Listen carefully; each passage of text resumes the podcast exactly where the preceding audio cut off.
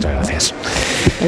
Bueno, Ignacio Rodríguez Burgos, eh, cuéntanos, cuéntanos. Eh, vamos a hablar sobre todo de cosas que, interesan a, las personas que pudieran haberlo perdido todo, eh, cómo funcionan los seguros, cómo, qué clase de coberturas tienen, cómo pueden empezar ¿no? también a recuperar parte de lo perdido. ¿no? Así es. Para empezar, el edificio calcinado comenzó su andadura con mal pie. Hay que recordar que la promotora que lo construyó, Febex, quebró al inicio de la crisis financiera. Fue la segunda suspensión de pagos y liquidación más grande del sector inmobiliario de Cataluña, de Cataluña eh, tras el gigante Habitat. Febes dejó un pasivo de 600 millones y el edificio terminó en manos de Banesto para poder sufragar las deudas.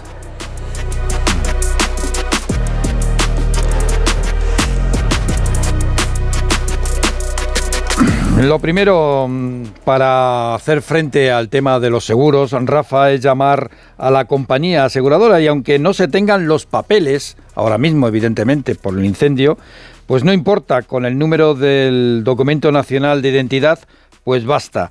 Entran en juego, esto hay que saberlo también y es importante, entran en juego tres seguros, el de la comunidad de propietarios, el de los locales comerciales y el seguro de hogar que tienen las familias en su propia vivienda.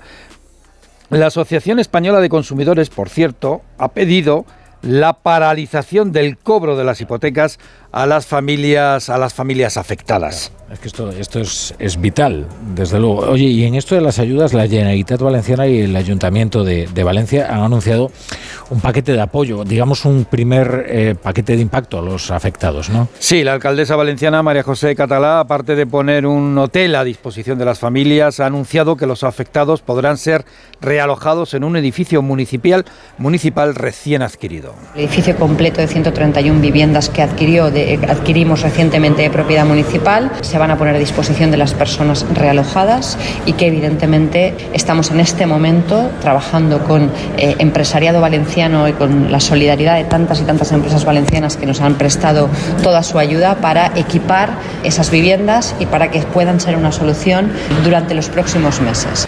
Por su lado, el presidente de la Generalitat Valenciana, Carlos Mazón, ha aprobado ayudas directas para los vecinos afectados. Un primer paquete de ayudas directas de entre 6.000 y 10.000 euros para las familias afectadas en su vivienda habitual para gastos de primera necesidad, gastos de ropa, gastos de taxi, gastos de comida, gastos de bebida.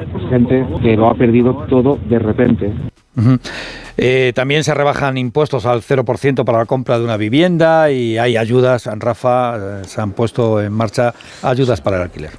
Bueno, eh, luego está el debate sobre lo que ha ocurrido y sobre si hay alguna responsabilidad de la catástrofe. ya hay una investigación judicial del juzgado de instrucción número 10 de Valencia que ha abierto diligencias previas para investigar las causas, ha decretado el secreto de las actuaciones para proteger eh, la intimidad de las víctimas y las familiares, entre otras eh, razones. Pero el debate está sobre eh, de qué material estaba construido este edificio para que ardiera de una forma tan vertiginosa, ¿no? Sí, eso es lo que extraña sobremanera mm, a los arquitectos y a los expertos, la velocidad de expansión de las llamas, algo que consideran que no es habitual. Lo cierto es que la fachada ventilada, eh, sumada a la fuerza del viento y algunos materiales combustibles, pudo crear unas circunstancias especiales que agravaron el incendio. Los investigadores deberán dar una respuesta a todas estas incógnitas, porque además esto tendrá evidentemente repercusión en la normativa. Eh, como adelantabas, eh, hay ya un equipo de la Policía Científica estudiando todas estas cuestiones. Y luego hay otras, hay otras noticias en el mundo de la economía, ¿verdad? Pues mira, lo más destacado es esa multa de 486 millones de euros que propone la Comisión Nacional de los Mercados y de la Competencia contra Booking, la plataforma de reservas de turísticas. Eh, ¿Y por qué? Pues por prácticas ilegales como presionar a los hoteles españoles para restringir precios. Es la mayor multa, Rafa, la mayor multa de la historia de la Comisión de la Competencia. Y la bolsa se despide con fuertes avances mientras Nvidia vuelve a marcar el paso en la inteligencia artificial. Pues sí, la bolsa española ha cerrado la mejor semana desde hace cuatro meses con una revalorización del 2,5%. Además, Nvidia marca el paso en la inteligencia artificial y en la bolsa, pues ya cotiza por encima de los 2 billones con B de bit de dólares. La autoridad bursátil de Estados Unidos, ojo a esto, cuestiona las cuentas de la embotelladora de Coca-Cola eh, Pacific Partners, donde Sol Durella es una de las principales accionistas. Cuestiona el valor contable de 12.000 millones de dólares. Vamos, que la SEC, la autoridad bursátil norteamericana, ve demasiadas burbujas en los números de Coca-Cola. Bueno, me dejáis hacer una pausa, ¿verdad? Muy breve y enseguida regresamos con la mesa de la brújula de, de la